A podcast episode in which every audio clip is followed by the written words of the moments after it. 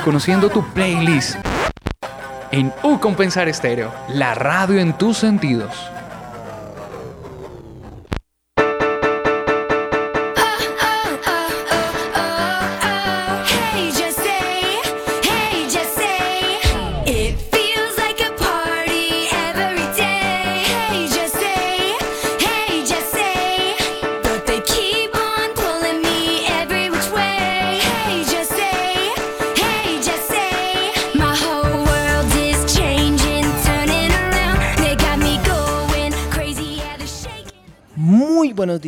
Siendo las 11 y 12 de la mañana.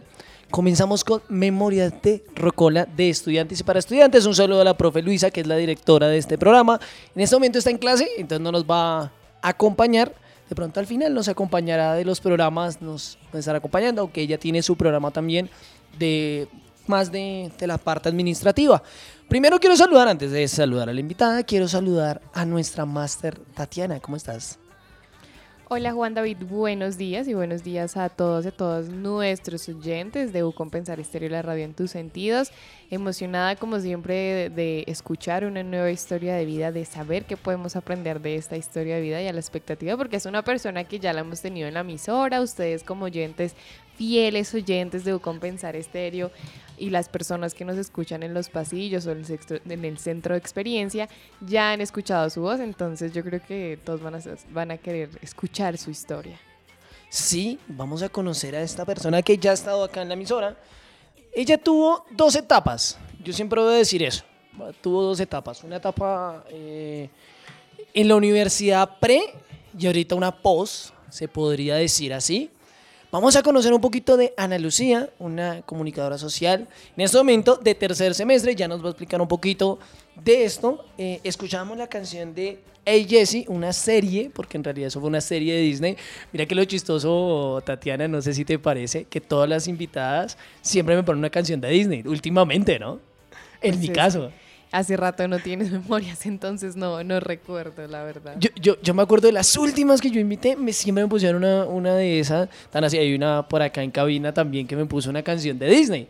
Pero entonces, hey Jessie, una canción que a todo el mundo le recuerda a su infancia, para darte también la bienvenida, que saludes a la gente y, y- y al- algo que recuerda una infancia de esa eh, mujer guerrera, porque eso es lo que tenemos que también ser sinceros, no es solo, ay, tan bonito, vi una mansión, no, es una mujer guerrera, es una mujer echada para adelante y que se arriesgó a cuidar a los niños siendo una niña en, ese, en esa serie. ¿Cómo estás, Ana? Hola Juan David, hola Tatiana y hola a todos los que nos están escuchando en los pasillos, en su casa, donde estén. Yo muy feliz de estar aquí en mesa, en, en mesa de seis. Bueno, yo soy de mesa de seis, pero estoy muy feliz de estar en Memorias de Rocola. Y nada, eh, Hey Jessie es prácticamente mi infancia. Yo, yo amaba Disney. eh, pero mi programa favorito, uno de mis programas favoritos era Hey Jessie. Eh, precisamente por lo que tú dices, Juan, eh, una mujer muy guerrera, una mujer que le tocaba cuidar, si no estoy mal, a cinco niños, creo que eran cinco niños, ¿no? Y eran cuatro, cuatro niños, perdón, me falla la memoria. Cuatro niños y les dejaba hartas enseñanzas, digamos que el programa era cómico, pero dentro del programa habían varias enseñanzas y era un programa muy divertido que te sacaba pues siempre una sonrisa. Una sonrisa que uno siempre la ve, yo creo que todos los que vemos a Ana siempre la vemos con una sonrisa, siempre alegre, siempre entusiasmada, siempre con ese, esa energía. Sí, claro, porque claro, esa hay que energía tener tan el ambiente. alborotada. Porque sí, si ustedes la ven almorzando, la ven por ahí, siempre la van a ver así, con algún chiste, alguna vaina. ¿Por qué? Cuéntanos un poquito. Bueno, yo, a pesar de, digamos que uno siempre tiene circunstancias eh, difíciles, ¿no? En la vida, eh, tristes, digamos que días tristes, días felices. Siempre, siempre, siempre intento sacarle una sonrisa a los demás. Siento que es como mi forma de, de dar cariño. Eh, y también es mi forma de, de expresarme, ¿no? Así esté triste, así esté, esté mal. Siempre intento como sacar el lado bueno de las cosas y digamos que no amargarme, ¿sí? Porque siempre hay situaciones que lo amargan a uno, pero es decisión de uno si se deja amargar la vida o si hace de su vida un poquito más feliz. Yo voy a citar una frase. A mí me gusta citar frases de las canciones. Las personas que me escuchan siempre he citado frases de las canciones. Y dice, todo mi mundo está cambiando. Esta frase la voy a, digamos que te conozco un poquito más, eh, llevo un poquito más conociéndote, por eso también te quise invitar como para que la gente también te conozca. Sí. Y dice, esta frase me parece extraordinaria en el momento que tú vienes, porque vienes de un cambio. ¿Qué es ese cambio? Bueno, para pues los que no me conozcan bien, eh, yo estuve aquí primer y segundo semestre, en el cual el segundo semestre hubo cambios eh, muy repentinos en mi vida, eh, tanto personales como físicos, eh, en la universidad, cambios que me derrumbaron. Juanda dice, tú eres muy feliz, pero el segundo semestre se veía en mí como, como ese cambio de, ve, pero tú eras tan feliz y qué te está pasando. Entonces todos me decían como, bueno, ¿qué te pasa? ¿Estás bien? Y eran cambios que en serio como que me movían mucho el mundo. Entonces, gracias pues a eso, decidí como tomarme un tiempo. Yo digo que siempre cuando uno está así, cuando uno está tan colapsado, es necesario respirar y, y nada, volver, volver con la mejor actitud, eh, volver cambiado. Volver cambiado. Mira que, que casi, casi todo el mundo busca ese cambio. Claro. A veces no lo encuentran. A veces lo encuentran, pero es demasiado tarde. ¿Tú sientes que ese cambio fue demasiado tarde? Hoy en día dices, oiga, estuvo en el momento correcto. Yo siento que estuve en el momento correcto. Mira que nunca es demasiado tarde, nunca es demasiado tarde para un cambio. Eh, lo que decía anteriormente, hay circunstancias que, que a uno lastimosamente eh, lo cambian por etapas, pero es necesario que uno se autoevalúe y decir, bueno, eh, ¿qué está pasando en mi vida? ¿Qué cambios puedo realizar? Y, y hacerlos, o sea, no quedarse ahí estancado, sino avanzar. Vamos a. Yo, yo- hay una, esta serie me encanta, es la vida de Jesse. Porque vamos a, a también a referenciar un poquito. Jesse no es solo esta serie. Jesse eh, primero se, se inauguró, por decirlo así, en una serie llamada Saki Cody. Sí. Eh, ella, ella entra a este, a este mundo de la actuación, prácticamente ella lo dice por suerte, ¿sí? Pero yo creo que la vida no es suerte, yo creo que la vida es más que todo de aprovechar las oportunidades. Claro.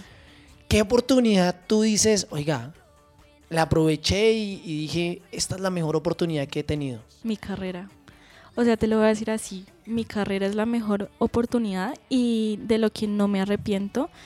Amo lo que estoy haciendo, amo la comunicación social y es algo que, que me ha hecho avanzar como persona. ¿Sabes? Eh, antes de, de la carrera tenía ideales muy distintos y ahora es como, wow, eh, tomé una gran decisión porque pues esta no era mi- la carrera en sí que iba a estudiar. Eh, esto fue a, tra- o sea, a raíz de un fracaso que tuve. Y, y nada, es, es hasta ahora la, una de las mejores decisiones que he tomado. Vamos a hablar ahorita del fracaso, ahorita vamos a, a tocar esos temas un poquito delicados. Sí. Pero que, vamos a ser sinceros, la gente, y Tatiana también me apoya en esto, creo que la gente cuando dicen temas delicados son cuando más ponen, paran eh, la oreja, ¿sí o no? Tatiana, Tatiana aquí dice sí, sí. Normalmente sí. Yo te quisiera hacer la última pregunta como para ir cerrando esta canción y irnos mandando a la siguiente canción. Ok. Es, ¿nunca pensaste cambiar de carrera? Ahorita vamos a hablar de cuándo fue el tiempo también, para darle un poquito de bocas, que duraste fuera de acá. ¿Nunca cambi- pensaste cambiar de, de carrera en ese tiempo? Bueno, sí, en el segundo semestre, eh, por lo colapsada que estaba, pensaba que, que no, no era suficiente, que yo no era suficiente para, para ser comunicadora, ¿no? Digamos que los comunicadores tienen muchas características. eh, y digamos que yo en ese tiempo pensaba que yo no, yo no tenía ninguna, ¿sí? O sea, era lo más pesimista, pesimista posible. Entonces, en ese tiempo sí pensé como, bueno, ¿será que esta sí es mi carrera? Eh, ¿Será que debo retirarme y buscar algo que en sí sí, sí vaya conmigo? Pero, pues digamos que todo está en la mente. Y hoy en día pues digo que, que sí es mi carrera. Bueno, es su carrera y también su mundo. Vamos a escuchar esta siguiente canción.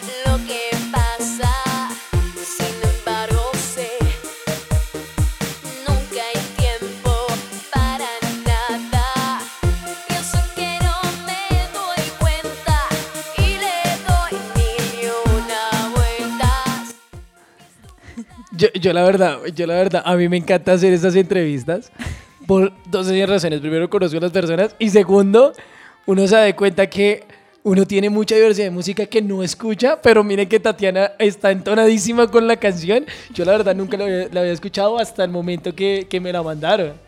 Violeta es un clásico de Obvio, nosotras. sí. Bueno, cuando Violeta salió, yo ya estaba como en mis 13, 14 años, pero ya era como, ah, Violeta. Entonces, es bonito recordar esas épocas de Disney. Dos canciones de Disney, otra serie, sí me la alcancé a ver, sí supe que era, no me gustaba, voy a ser sincero, nunca me No, pareció... soy un poquito selectivo en ese en esos casos. Eh, no soy mucho, soy de Disney, pero no soy mucho de esas series, voy a ser sincero.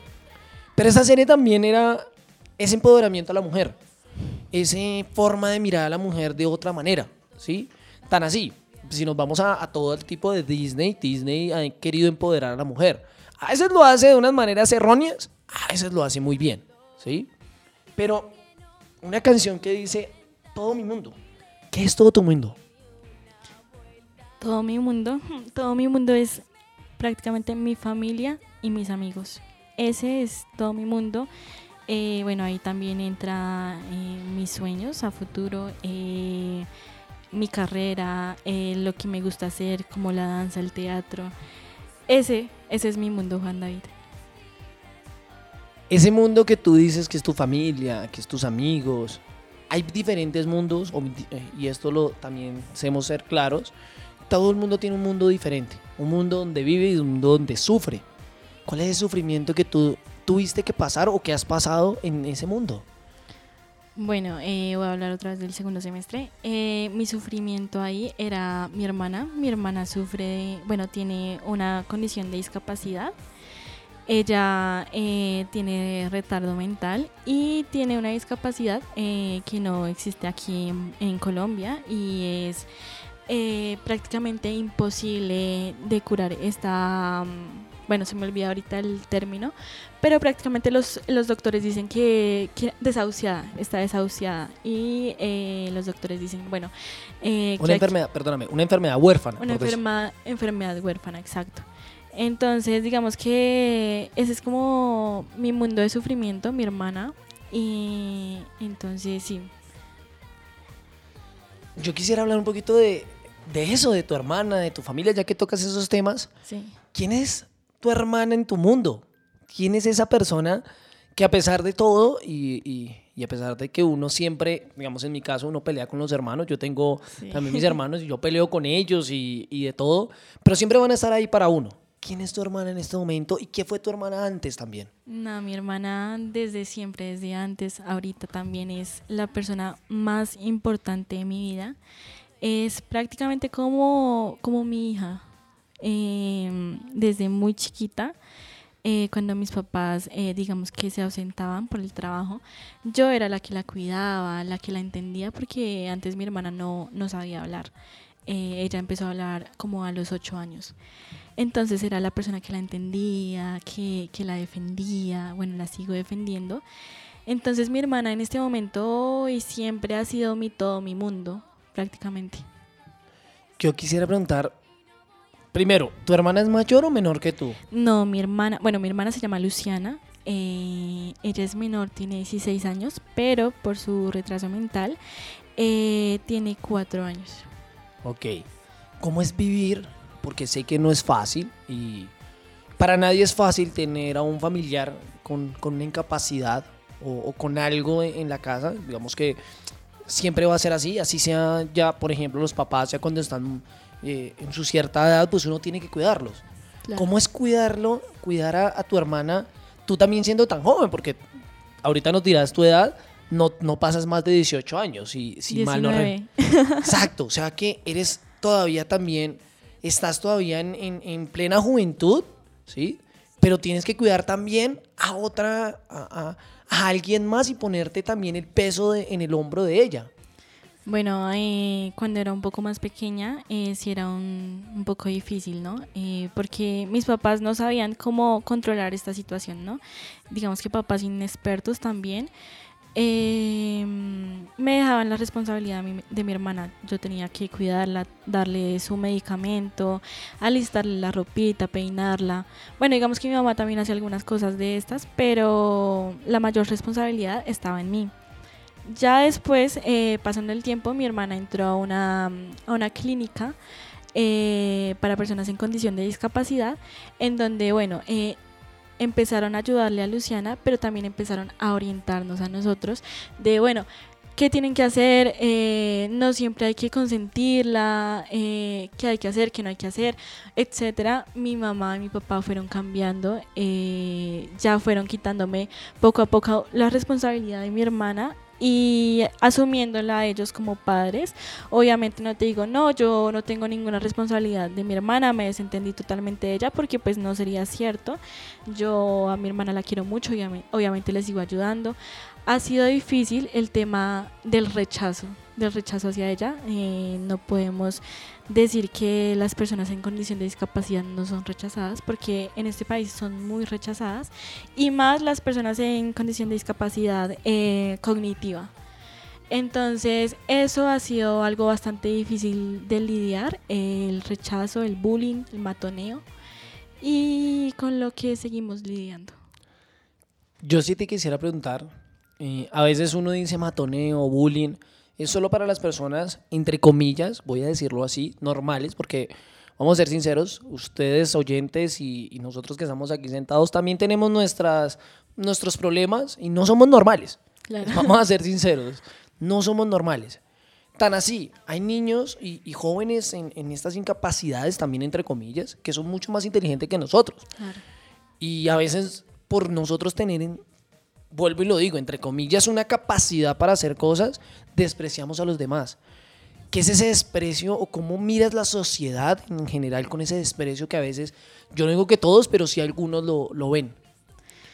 Bueno, eh, hay que decir que este desprecio eh, no solo es, como tú lo dices, para las personas en condición de discapacidad. eh, hay muchas personas con las que tú te sientes a hablar y te dicen, no, mira, yo también sufrí de matoneo, yo también sufrí de bullying. Yo personalmente sufrí mucho de bullying en la primaria. Eh, y pienso que este tipo de actos solo reflejan la inseguridad de las personas. Digamos que uno en el momento no lo ve así, pero refleja mucho esa inseguridad. como dices, eh, las personas, entre comillas, normales, no somos normales, tenemos nuestras propias discapacidades eh, cognitivas. Casi todas son eh, de discapacidades cognitivas que eh, no podemos en sí ver el valor de las personas, el valor de, de cada individuo. Entonces, eh, bueno, sí, yo creería que, que todas las personas en algún momento sufrimos de bullying y otras que suelen hacerlo, pero por lo que digo, sus inseguridades y sus discapacidades. Vamos a conocer un poquito a esa Ana del pasado, esa Ana de 5 o 6 años, con la pregunta que viene con la siguiente canción que dice, ¿cómo puede, puedes ver mis ojos? ¿Cómo puedes, puedes tenerlas abiertas? Vamos a la siguiente canción.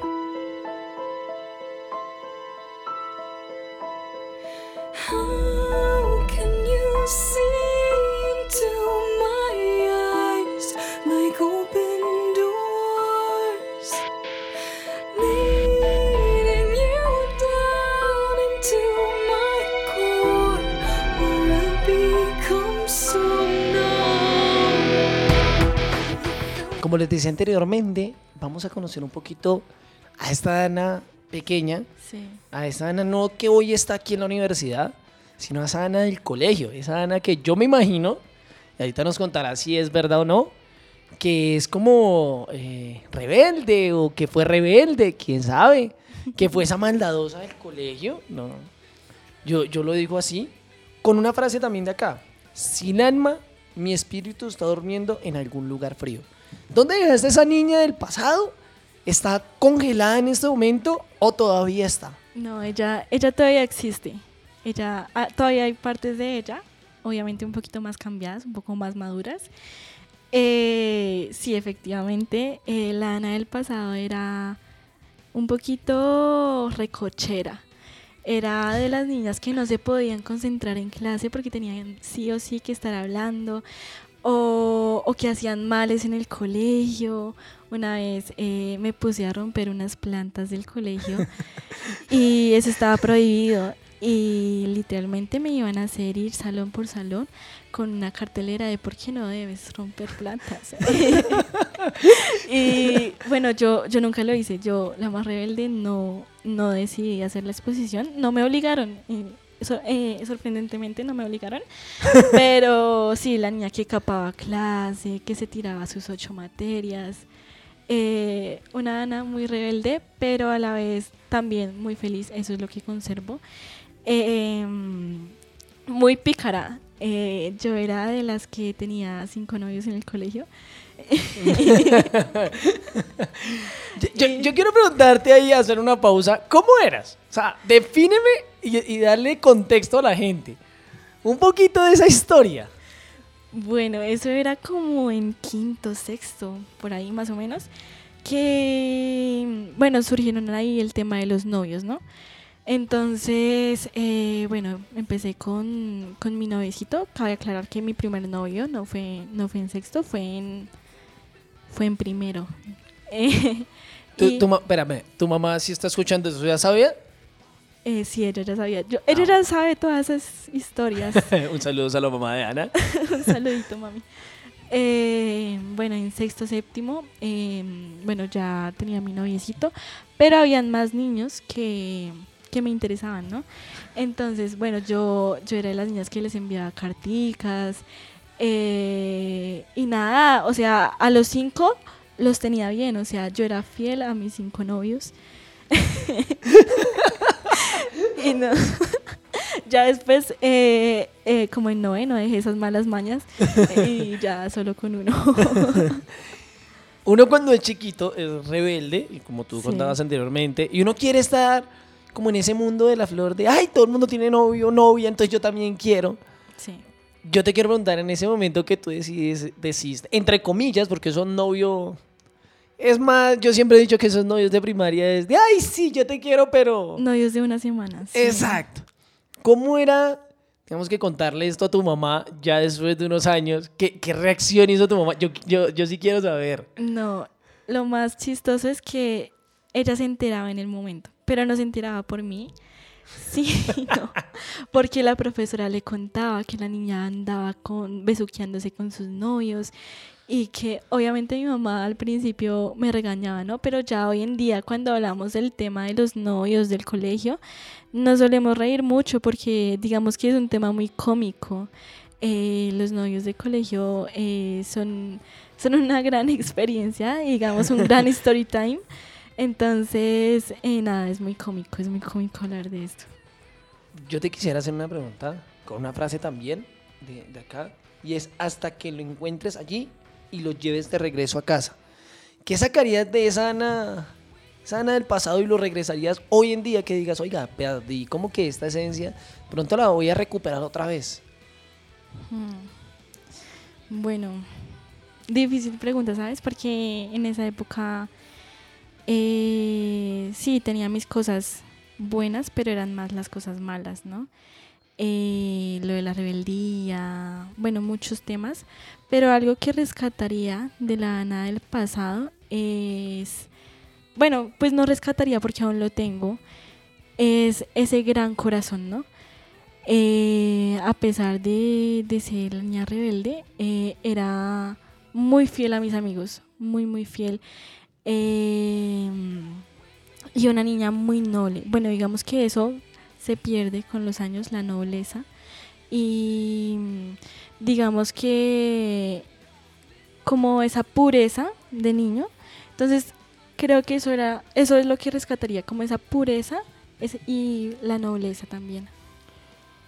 Ya para ir finalizando con esta canción también y ir conociendo un poquito de esa Ana del pasado, en el colegio siempre te tenían o te tienen un apodo en el colegio en algún momento. Yo sí quiero conocer ese apodo. Bueno, yo antes eh, no tenía una sonrisa tan bonita. Eh, mi sonrisa era, bueno, tenía mis dos colmillitos salidos y mis dientes muy metidos, ¿no? Eh, eso era una fiesta en mi boca. y los niños se me burlaban mucho, me hacían mucho bullying por eso. Eh, una vez donde estábamos haciendo una obra de teatro sobre las leyendas de, pues, de Colombia, ¿no? Y salió la leyenda de la muelona. Entonces, para dónde va. desde ahí me empezaron a decir, ah, tú eres la muelona, la, muela- la muelona.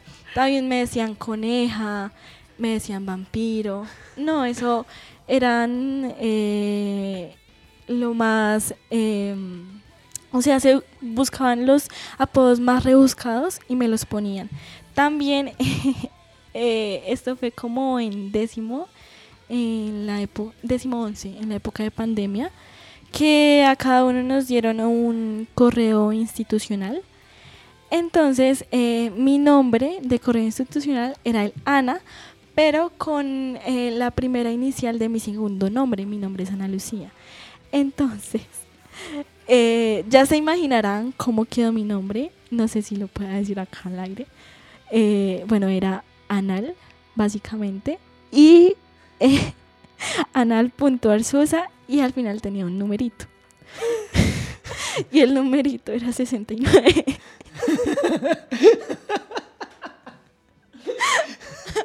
Entonces, no, eso, eso fue horrible. Yo volví al colegio como a mitad de año y todos, bueno, ala- anal, anal 69. Yo sé que eso no se debería decir por acá, pero sí estuvo bueno el apodo, ¿para Sí, qué? Era muy ingenioso. se, se fajaron en, en la secretaría. Bueno, vamos con la siguiente canción. ¿Por qué amarras conmigo? Ya veo que no te enamoras. Pues toma pa' que te enamore.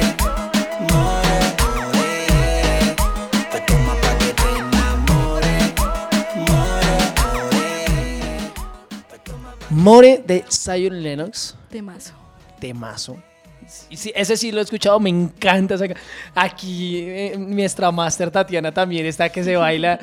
¿Qué, qué? Yo, yo sí quiero preguntar, ¿sí se ha bailado esa canción? No, no sé. Ah, no me acuerdo. Porque cuando la escuché estaba. Es que esta canción es muy vieja. Esta canción es del 2012. De pronto Sí. en las chiquitecas que hacían en los colegios. colegios. Pero.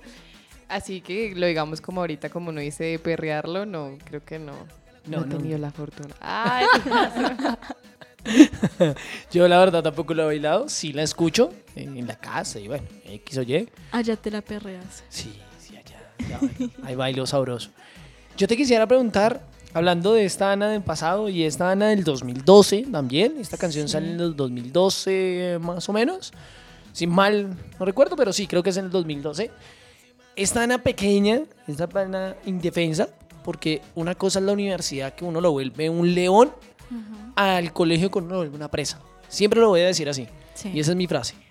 ¿Sí? Yo quiero saber quién era esa presa y cómo era esa presa, literalmente, por ejemplo, las chiquitecas. O sea, era algo innovador que uno iba y se bailaba. Ahora cobran, antes no cobraban. ¿Ahora cobran? Sí, yo me supe Ay, por ahí. no. Pero esa Ana fiestera, porque también, también salía en el colegio así, fiestera. Bueno, yo en esa época del 2012 estaba por ahí en segundo de primaria. Y, nada, eh, me acuerdo que mi mamá en esa época era muy fiestera. Entonces ella fue prácticamente la que me enseñó a perrear. Eh, ella me decía cómo tenía que mover la cadera, la colita para perrear bien.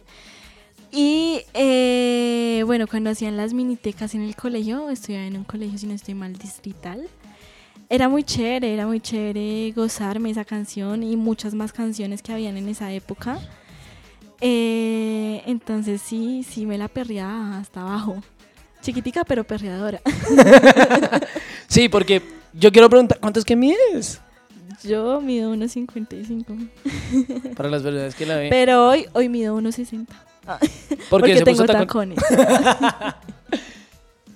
Esto, digamos que entrando un poquito en infancia, entrando a tu familia, More una canción de amor que se la dedica uno a veces a la pareja, a veces a ese amor grande. Pues amor, amor, no tanto. Como ¿Nunca una, como, no, digo sobre la canción, que la canción es como de, de un amor que no, que no fue. Pues toma no para que te enamores. Imagínate que tú me estás dando la pista. Un amor que no fue. ¿Qué amor no fue? Wow. Muchos amores de mi vida no fueron. Eh, como dije anteriormente, yo siempre he sido muy noviera. Pero digamos que esos amores de colegio eran amores pasajeros. Obviamente en décimo once ya se empezaron a, a poner un poquito más serios esos amores. Y ya empezaron a doler, ¿no? Eh, como que el engaño, eh, eh, la decepción, ¿no? Ya acá en la universidad, bueno, como Juan David ya sabe, eh, yo tuve un noviecito. y digamos que ese mm, fue mi primer amor, ¿no? Eh, mi primer amor serio.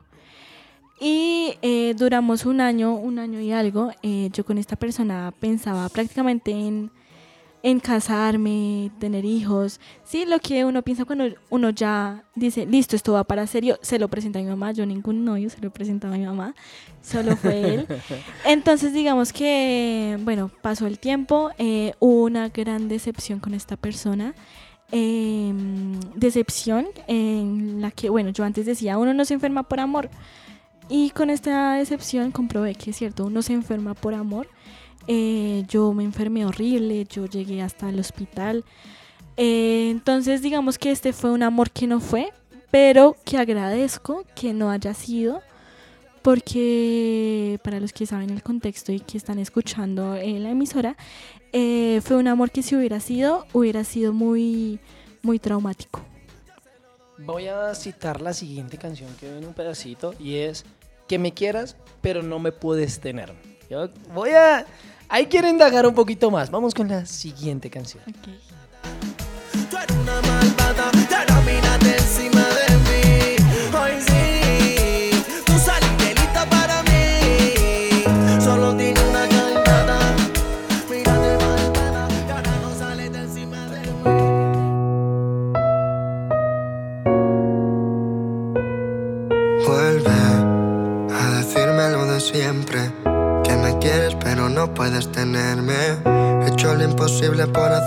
Fuerte. Y aunque sea el mismo camino, solo vuelve. Solo quiero que lo intentes. No me digas que ahora necesitas. Con esta canción que yo creo que eh, todos hemos escuchado alguna vez y nos llega un recuerdo a la mente. Cada quien con, digamos que tiene su recuerdo diferente. Yo tengo mi recuerdo. ¿Qué recuerdos tienes de esta canción? ¿A quién recuerdas con esta canción? Bueno, esto, esta canción como eres como de la época de, séptimo octavo. Eh, yo eh, en esa época, como en octavo, octavo noveno, tuve un noviecito, eh, también lo quise mucho. Y cuando terminé con él, por primera vez escuché esta canción. Digamos que es una canción que tú la escuchas y estás despechado y wow, te saca las lágrimas, te sientes horrible, tirado en tu cama o tirado en el baño llorando.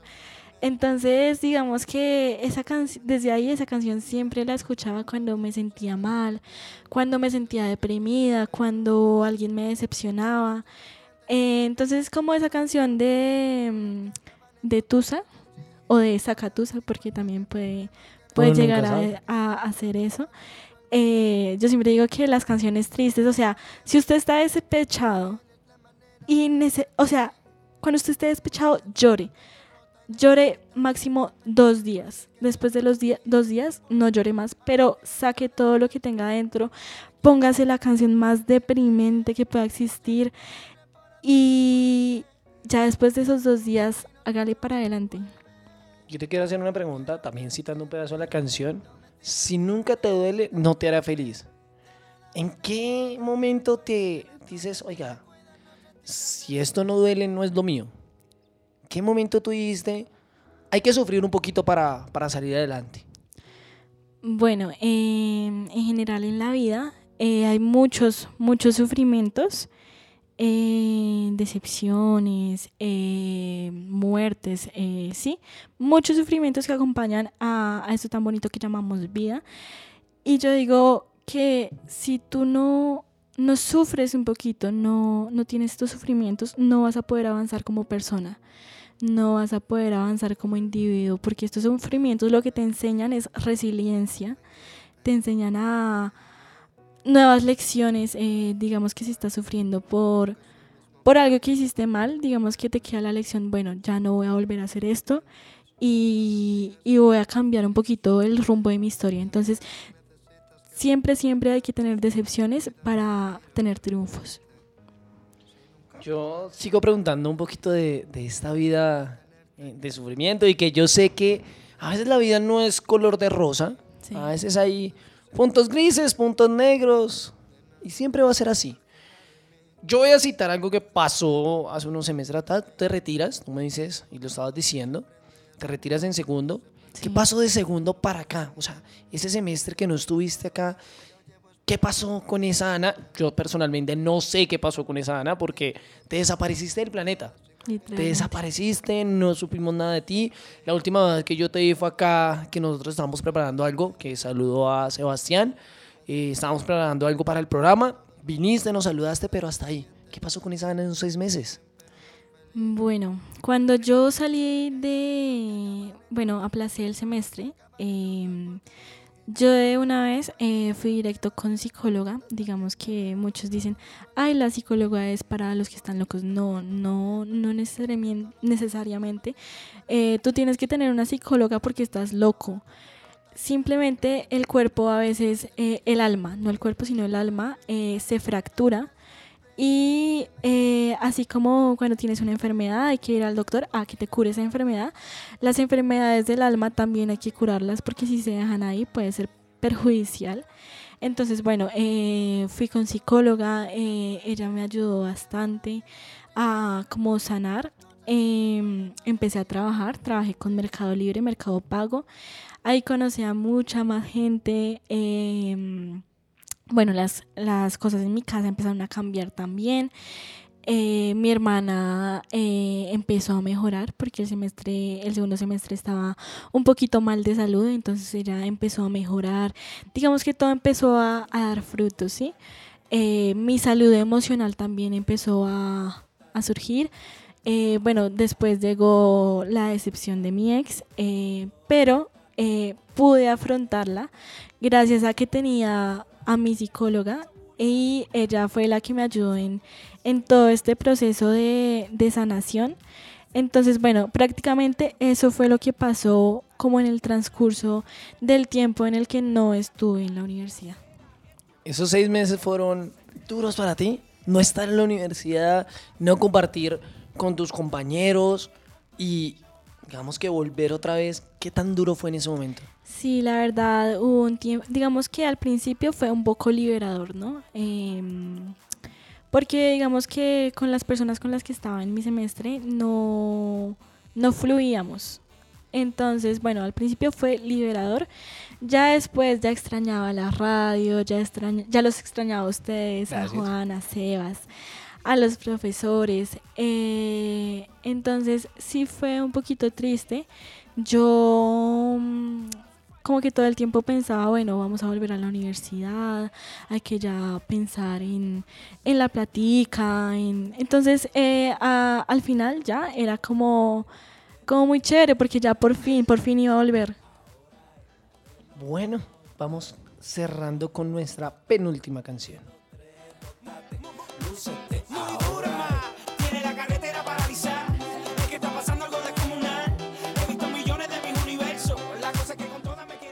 Una canción de Daddy Yankee, eh, Royce.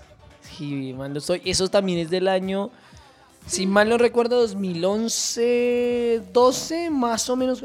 11, ¿sí? Sí, Tatiana aquí me corrige, 11. Una canción que yo escuché, uff, Sí.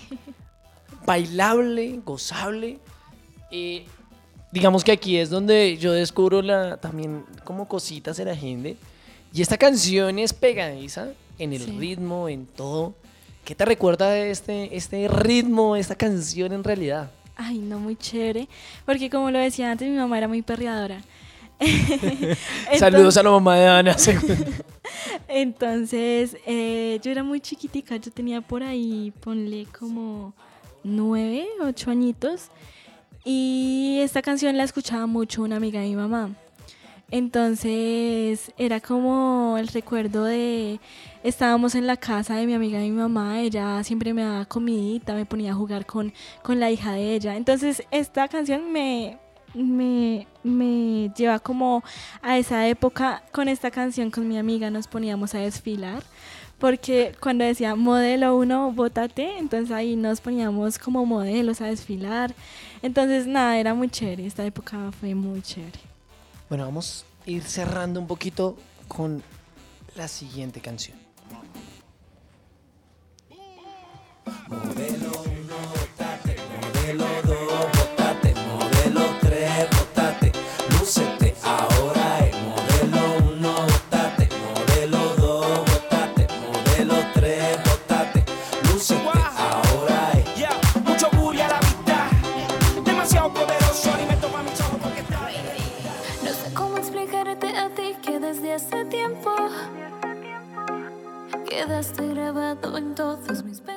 Yo, no diré en este momento nada de la canción. Yo sé que Tatiana está. Yo no voy a decir nada de la canción porque la canción es buenísima. O sea, la canción es buenísima. Pero yo personalmente con Carol G eh, es como ese desamor amor. Tiene unas canciones muy buenas. Y Hay otras canciones que yo digo, malas, "Oye, sí. Carol G.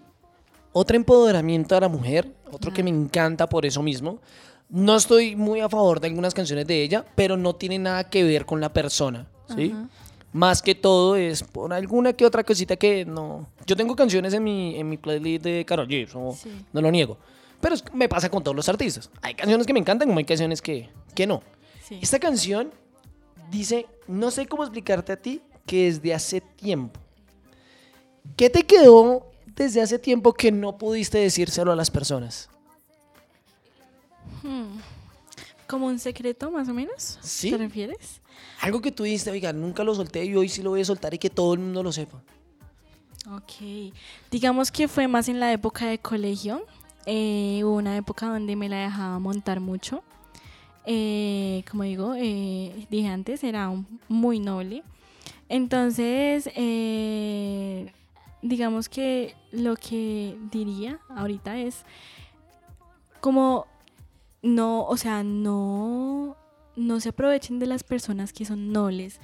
Eh, no usen eso a su favor. Eh, digamos que en ese momento tendría un poquito más de carácter, ¿no? Porque lo que me hacía falta en ese tiempo era carácter y decir, hey, no, o sea, lo que estás diciendo no me gusta, eh, cámbialo. O simplemente, si no te gusta como es mi personalidad, puedes retirarte de mi vida. Entonces, eso es algo que, que yo diría. Bueno, y ya cerrando Memorias de Rocola, yo quisiera preguntarte, y ya como último, hoy en día, ¿quién es Ana? Bueno, hoy en día Ana es una persona muy feliz, eh, me considero una persona muy feliz, una persona empática, eh, una persona con muchas metas y que si se propone algo, yo sé que, que lo cumple a como de lugar. Eh, una persona familiar, amiguera. eh, y también eh, muy sensible eh, hacia las hacia los, los distintos temas hacia distintos temas de amigos entonces esa es la la Ana de hoy en día Bueno, ya cerrando Memorias de Rocola, un gusto tenerte acá. Esperemos que a nuestros oyentes le haya quedado una que otra cosita de esta Ana de hoy en día a la Ana anterior. Eh, venga, yo quiero hacer la pregunta. ¿Puedo hacer la pregunta de Sebastián, señorita Tatiana? ¿No? ayer ya la hicimos No, no, no, porque Sebastián ya la dejó en el semestre anterior, ya es tiempo del pasado. no mentiras, muchísimas gracias también a Tatiana, nuestra máster, por estar acá detrás de todo esto, porque ella también es la organizadora de todo esto. Que salga bien, es ella. Realidad, no somos nosotros, es ella. Entonces, muchísimas gracias, Tatiana. No, con gusto. Creo que este programa me lo disfruté con las canciones. Muchísimas gracias a nuestros oyentes, a todas las personas que están aquí alrededor de la universidad también, a los que están escuchando. Y nos escuchamos dentro de ocho días con otro compañero que estará por acá y otro invitado o invitada.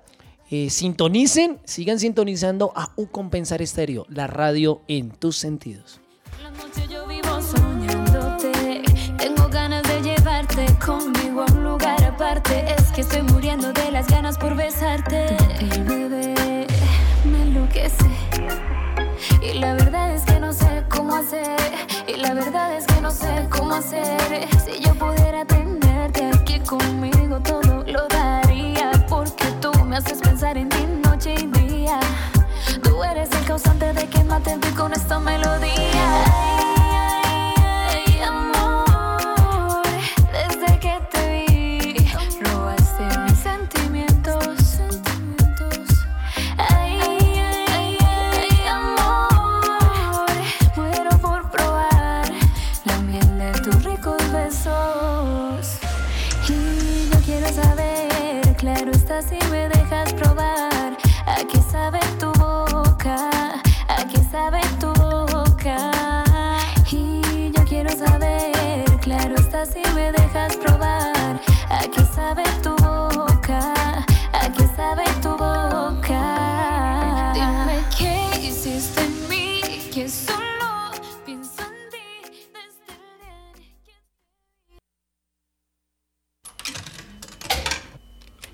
Hasta aquí llega Memorias de Rocola. Seguiremos viajando por tus recuerdos musicales. Sigue escuchando U Compensar Estéreo, la radio en tus sentidos.